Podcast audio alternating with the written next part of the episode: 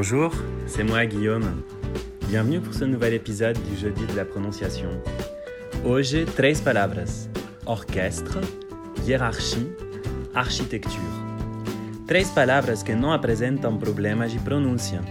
Porém, a dúvida aparece quando a gente observa a escrita com a sílaba CH, que se pronuncia K ou Ch. Por exemplo, orquestre com o CH pronunciado K, orquestre. Hiérarchie, architecture, com essa sílaba CH pronunciada Ch, hiérarchie, architecture.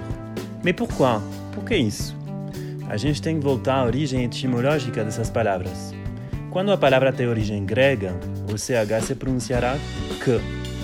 Quando a origem vem do latim, o CH se pronuncia Ch. Em grego existiam duas letras que se pronunciavam K.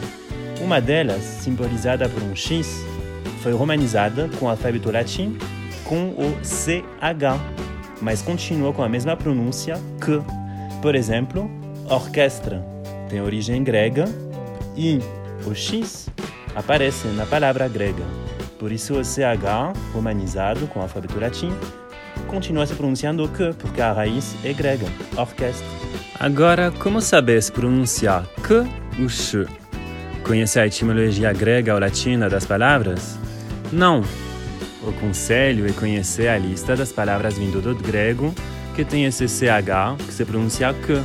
A lista das palavras mais usadas, como por exemplo orquestre, psicologia, arqueologia, caos, coral, tecnologia, orquídée ou também archaïque. Allez, à jeudi prochain!